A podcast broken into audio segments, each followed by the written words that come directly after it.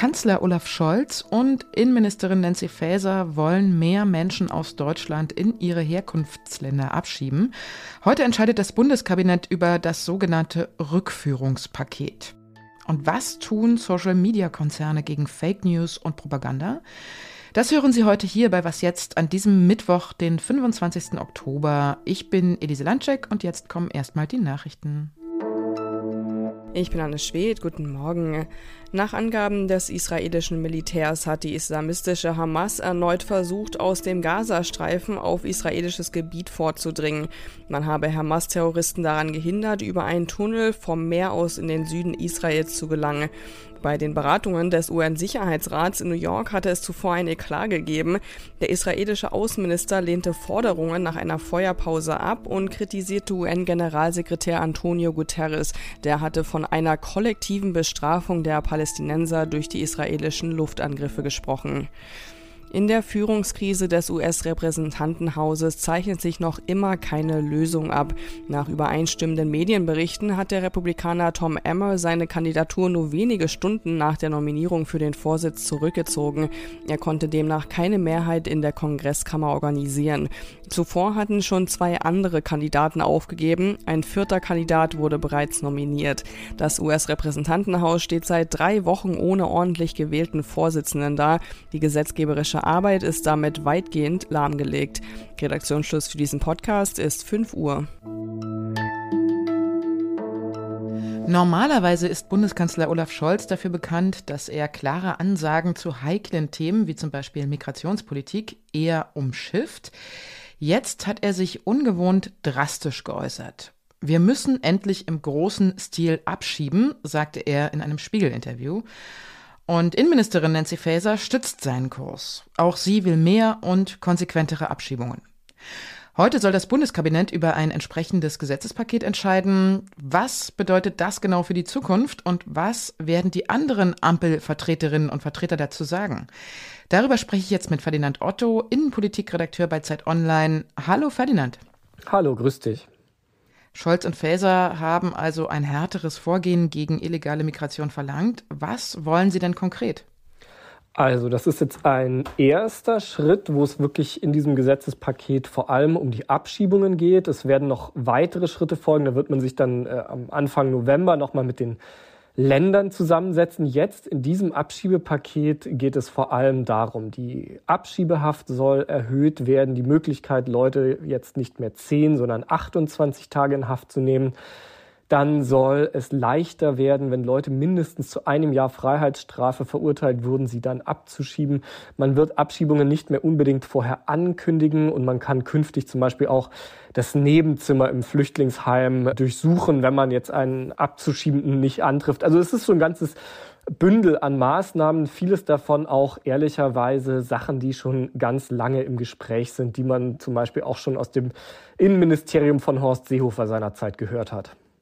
Was ist denn deiner Einschätzung? Welche Strategie verfolgen denn jetzt Scholz und Faeser mit ihrer harten Linie? Ich glaube, da kommen zwei Sachen zusammen, eine aktive und eine reaktive. Also ich glaube schon, ich schätze Olaf Scholz und auch Nancy Faeser schon so ein, dass sie da mit Überzeugung dabei sind. Olaf Scholz war mal Innensenator in Hamburg und hat dort äh, sich einen äh, Namen gemacht. Also Olaf Scholz hat schon eine gewisse, sage ich mal, als rechter Sozialdemokrat irgendwie so eine, so eine gewisse Aura sich erarbeitet, mit diesem Thema Migration hart anzugehen. Das Zweite ist eine reaktive. Die Union treibt die Ampel massiv bei dem Thema vor sich her. Die Ampel hat gesehen, dass das Thema Migration ein wahlentscheidendes war in Hessen und Bayern. Das war ein Debakel für die Ampel, beide Landtagswahlen.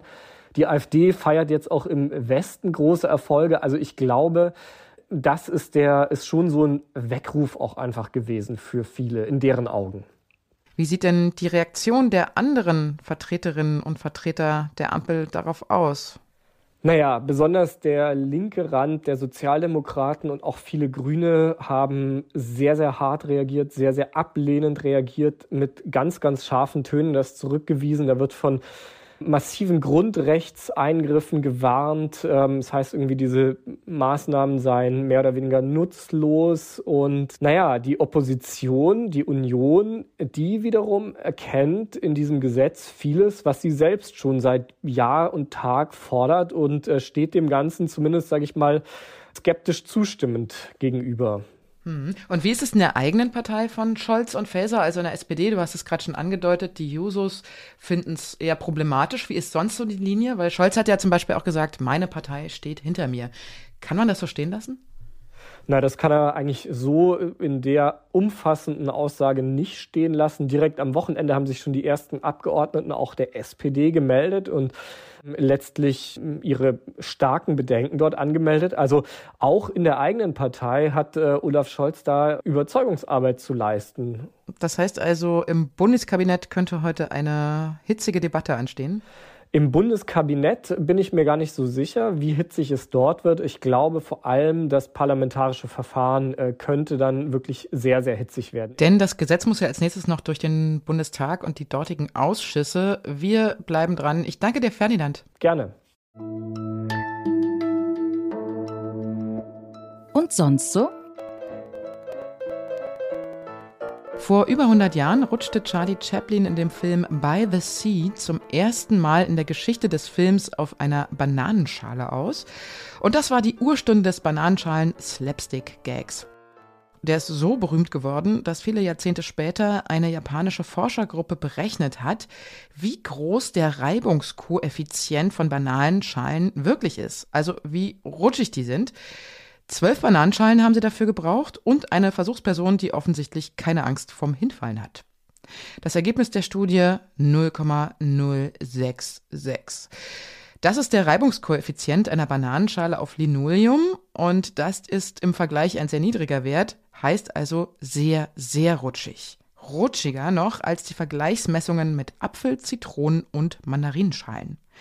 Entscheidend für die Wucht des Ausrutschers ist neben der Beschaffung der Schuhsohlen und des Fußbodens auch der Neigungswinkel des Beins beim Auftreten auf die Bananenschale. Auch das haben die Forschenden berichtet. Denn wenn dieser klein genug ist, dann kann das Hinfallen vermieden werden. Will sagen, wer möglichst senkrecht auf eine Bananenschale tritt, hat bessere Chancen, nicht zu stürzen. Für diese bananen- und bahnbrechende Entdeckung haben die Forscher übrigens den satirischen Ig Nobelpreis bekommen.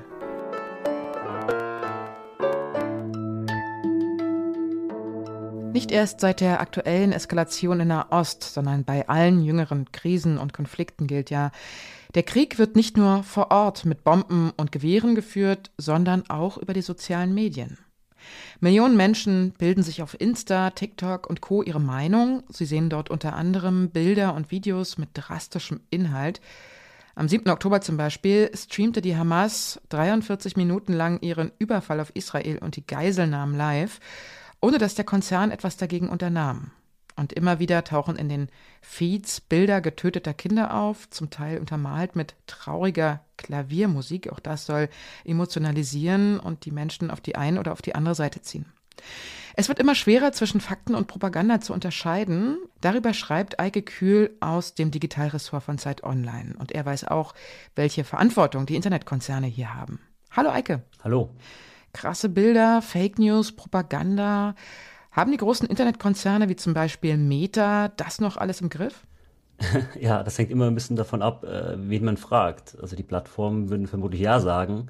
Und tatsächlich haben auch gerade jetzt Facebook, Instagram, TikTok in Reaktion auf den Krieg im Nahen Osten noch einmal ihre Bemühungen verstärkt und etwa Arabisch und Hebräisch sprechende Expertinnen mit ins Team geholt, um entsprechende äh, Inhalte erkennen zu können.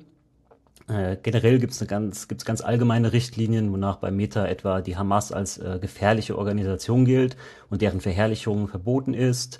Und ganz klar, ja, explizite Bilder, Videos von Gewalttaten, Fake News, das ist ja alles sowieso eigentlich verboten, ja. Hm, aber das sind ja so unglaublich viele Bilder, ne? Wie kommt man denn dagegen an, gegen diese Flut? Wie kann man denn das filtern?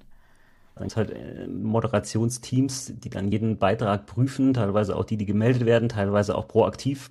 Aber es funktioniert halt mäßig, ja. Also es gibt Untersuchungen, wonach jetzt gerade bei X in der ersten, in der ersten Woche nach Beginn des Krieges sehr, ein sehr großer Anstieg antisemitischer Inhalte zu beobachten war. Es gibt Telegram, wo überhaupt kaum Inhalte überhaupt gelöscht werden. Also da findet fast keine Moderation statt. Deswegen tummelt sich gerade da viel Propaganda. Das ist ein Riesenproblem. Und äh, ja, KI beispielsweise kann da auch noch nicht wirklich helfen, weil das kann zwar teilweise Inhalte filtern, aber wenn man jetzt, ja, wenn es jetzt um Inhalte geht, bei denen es beispielsweise auf den Kontext ankommt oder auf den, Sprecher oder die Sprecherin, da muss man einfach sehr vorsichtig sein, wenn man sowas einsetzt im Hinblick auf äh, Bias etc. Also man hat da noch nicht so die ultimative Lösung gefunden. Gibt es denn da irgendeine Zukunftsvision, wie das besser werden kann, wie solche Inhalte besser moderiert werden können? Schwierig, weil es, also Propaganda wird es natürlich immer geben und auch im Netz und es wird auch immer Akteure geben, die halt versuchen, ja, Richtlinien und auch äh, technische Hürden auszuhebeln, um ihre Inhalte irgendwie äh, streuen zu können. Und äh, die Frage ist letztendlich, ja klar, was, was die sozialen Netzwerke dagegen tun wollen. Ja, sollen sie einfach mehr in die Moderation investieren? Sollen sie vielleicht auf Features wie jetzt Livestreams einfach verzichten, ja, wenn diese immer wieder jetzt missbraucht werden im Kontext äh, von Kriegen? Ja, oder sollen sie vielleicht einfach mehr Transparenz hinsichtlich der Moderation, für mehr Transparenz sorgen, für mehr branchenweite Kooperationen? Es gibt da Ansätze zwischen den großen Plattformen, da arbeitet man ein bisschen zusammen, auch mit externen Partnern. Aber wenn ich mir so die Entwicklung der letzten zehn Jahre anschaue, bin ich dann doch leider ein bisschen skeptisch. Äh, ich fürchte, wir müssen weiterhin mit dieser Realität leben, dass ja, dass auch Kriege immer stärker und vor allem bildlicher im Netz geführt werden. Das klingt alles noch, als ob die Konzerne noch sehr viel nachzuarbeiten haben. Ich danke dir, Eike, für deine Einschätzung. Gern geschehen. Nun ist sie wieder vorbei, die Was jetzt morgen Folge. Und wenn Sie uns schreiben wollen, können Sie das tun unter wasjetzt.zeit.de. Wenn Sie Zeit Online oder die Zeit für vier Wochen probehalber beziehen wollen, dann gehen Sie auf abo.zeit.de-was jetzt. Und wenn Sie danach dabei bleiben, dann unterstützen Sie damit auch unsere Arbeit hier beim Podcast. Ob nun mit Abo oder nicht, ich bin Elise Landschek und ich wünsche Ihnen einen ganz besonders schönen Tag heute. Meinen mein Fuß im Gips. Äh, oh nein. Auch angeschlagen.